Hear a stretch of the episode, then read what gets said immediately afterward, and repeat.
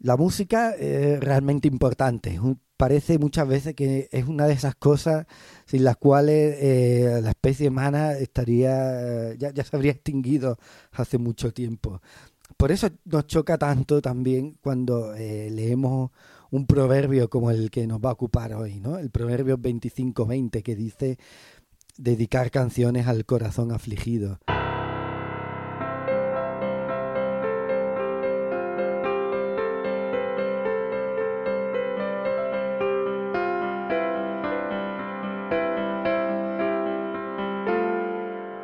Soy Daniel Jándula, bienvenidos a Intervalo.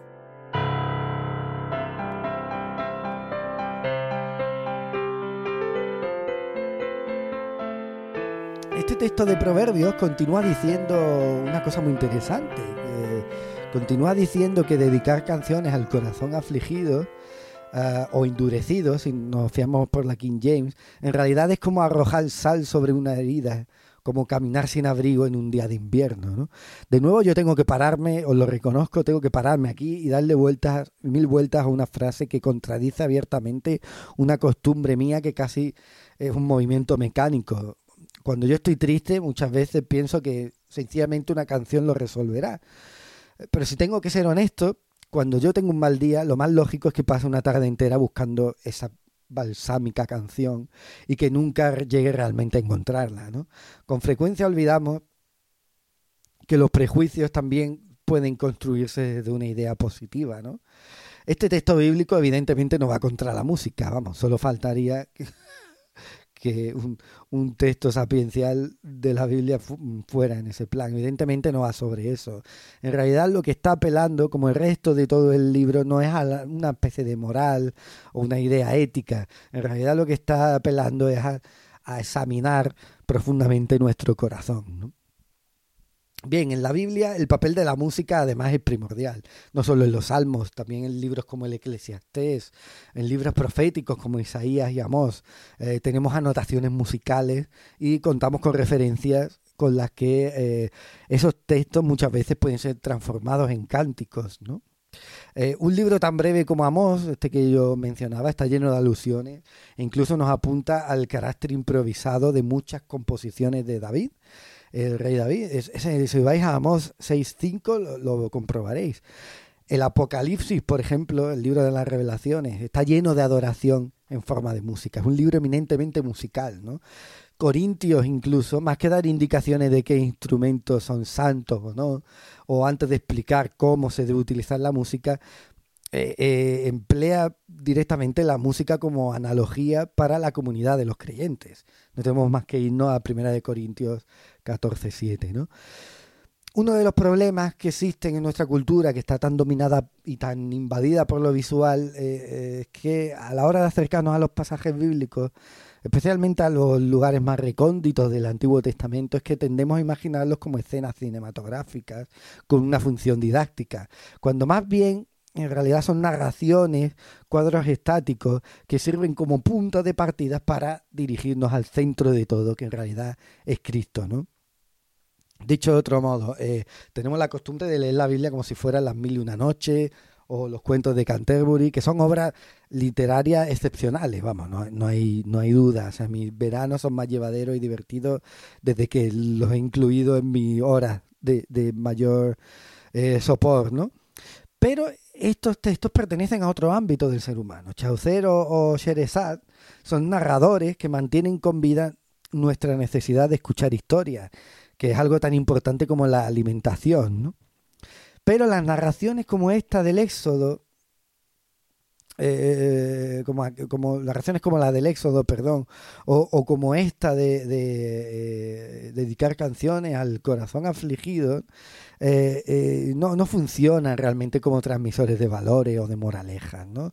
sino que son en realidad invitaciones a participar de una larga conversación histórica, como decía, ¿no? son invitaciones a sentarnos a escuchar y a indagar en, en aspectos de nuestra vida que puedan no tener relación con la historia elegida. No se persigue la identificación del oyente, no se habla a la mente o al pulmón, se habla a la puerta del espíritu, al corazón de aquel que está escuchando. ¿no? La idea predominante en el Antiguo Testamento sobre todo es establecer un punto de partida desde el que todos compartimos unas reglas que siempre han estado ahí. Y eso incluye la tradición oral, pero también la expresión creativa y por supuesto dentro de eso eh, la música. ¿no? La otra parte de esta frase de dedicar canciones al corazón afligido es como arrojar vinagre o sal sobre una herida. La verdaderamente, la parte verdaderamente importante es aquella que tiene que ver con el corazón. Nuestros corazones, como ya muchos sabemos, emiten pulsaciones, son como máquinas de ritmo muy engrasadas de la que depende nuestro cuerpo, ¿no? Eh, pero también es buena idea detenernos en las pausas, en esos silencios después del latido, ¿no? Y fijaros, en una pausa que me tomé como oyente de Radiohead, un grupo que siempre he seguido muy de cerca, eh, fue precisamente cuando descubrí una de sus composiciones más sorprendentes que curiosamente tiene mucho que ver con el intervalo de hoy. Yo durante una época había estado analizando y escuchando con mucha continuidad su disco, creo que de 2005, ahora hablo de memoria, Hell to the Thief. Y uno de esos días que me había tomado un descanso, en nuestros días en los que uno deja que, el, algoritmo de Spotify sea recomendador, no, no es algo para hacer a menudo, pero a veces también, ¿no? Em, curiosamente uno de esos días pues saltó ese tema, ¿no? Que yo curiosamente no, no conocía porque ya como decía yo ya había perdido un poco la pista al grupo, ¿no? Y claro, cuando uno encuentra canciones como esta, eh, la mayor parte de las veces ocurre que ya empiezas a ver al artista de una manera completamente diferente. Estoy hablando de Give Up the Ghost, que es el penúltimo corte de The King of Limbs, uno de los discos menos o peor comprendidos de esta banda inglesa. La canción está basada en un versículo, que es Juan 19:30, sobre todo en la frase que sigue al todo está cumplido de Jesús. ¿no? Y ese versículo termina con Jesús entregó el Espíritu. ¿no? Eso es lo que significa give up, give up the ghost, entregar el espíritu. ¿no?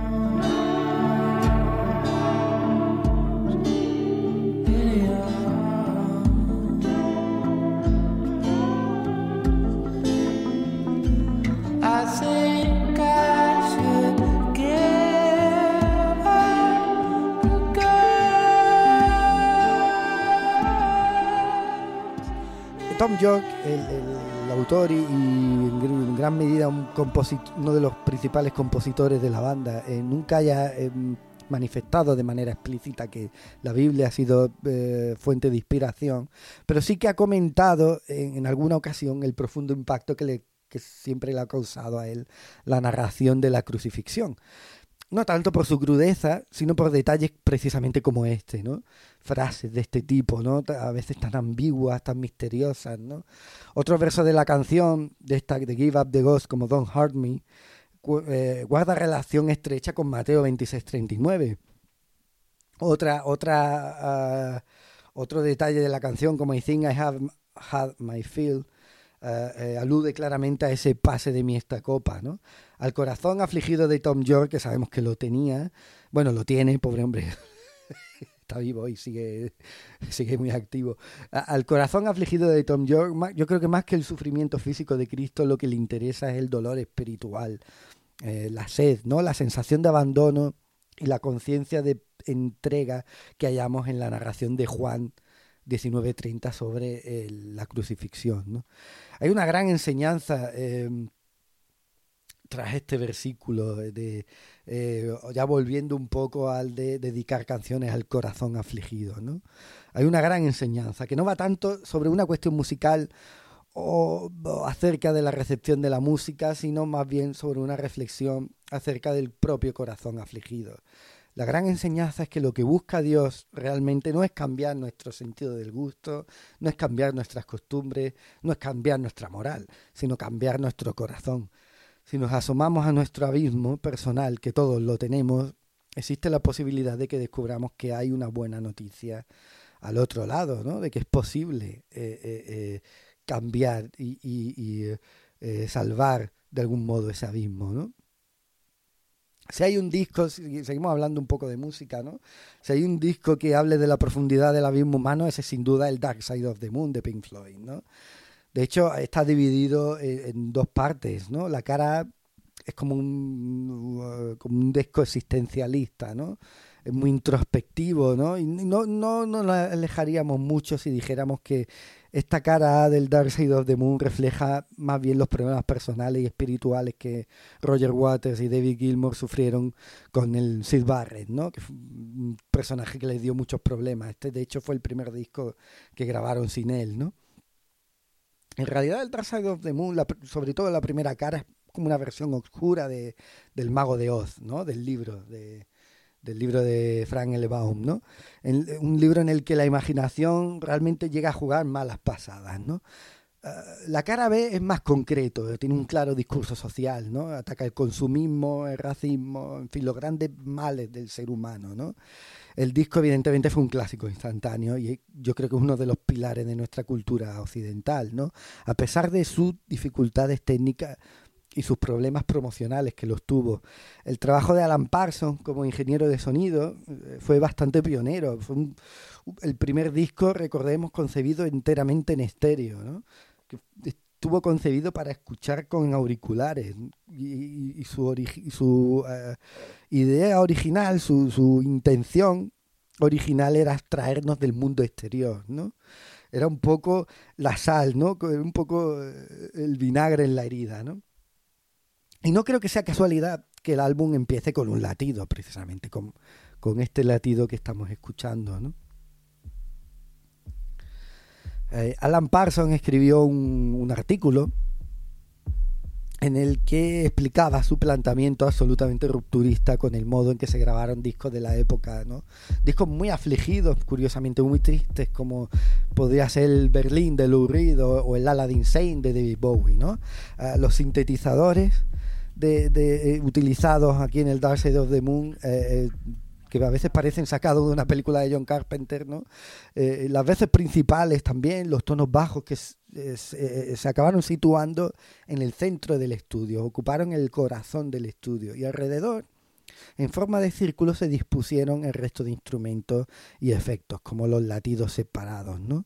En una forma que Parsons definió como versión cuadrafónica el espacio mental del oyente evidentemente tiene que cambiar, ¿no?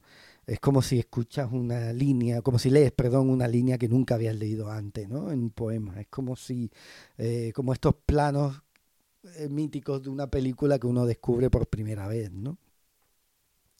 Eh, el sonido quizá era mucho más envolvente, ¿no? La cabeza del oyente seguía estando en el centro, rodeado de sonidos, pero esos sonidos procedían de parte diferente y al mismo tiempo no procedían de ninguna parte. Al mismo tiempo es como si procedieran del interior del propio oyente, ¿no? El espacio musical, el espacio mm, eh, acústico, de algún modo, en cierto modo, era mucho más vivo, ¿no?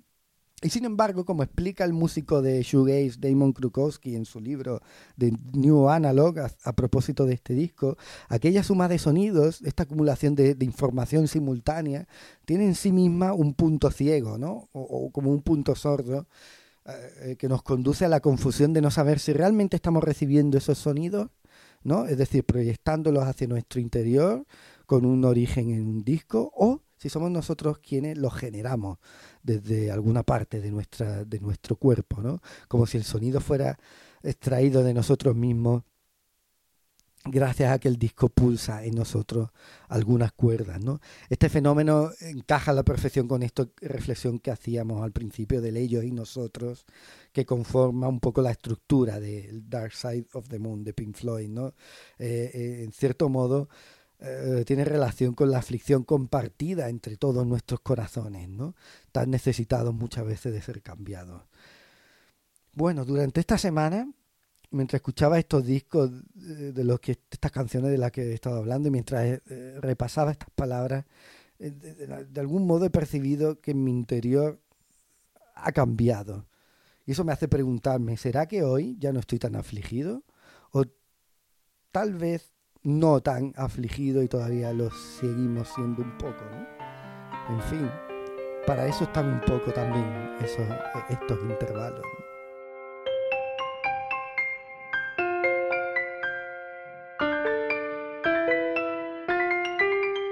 Intervalos está producido por Suburbios, plataforma cultural y editorial. Y eh, si eh, te interesa colaborar de alguna manera con este proyecto, necesitamos eh, a gente que nos ayude con su aportación económica, no especialmente grande, o sea, desde prácticamente un dólar o, un euro nos puedes ayudar. para más información sobre cómo hacerlo, yo os invito a que entréis en suburbiosblog.com wordpress.com. Ahí tenéis información de todo lo que es el proyecto Suburbios, también de nuestras publicaciones, de nuestros proyectos como este podcast, en fin. Ahí hay información de todo y también sobre cómo eh, puedes ayudarnos a, crecer y, a, producir eh, material como este y como otros tantos, otros muchos que tenemos en mente. Muchas gracias por escuchar y nos escuchamos en el próximo intervalo.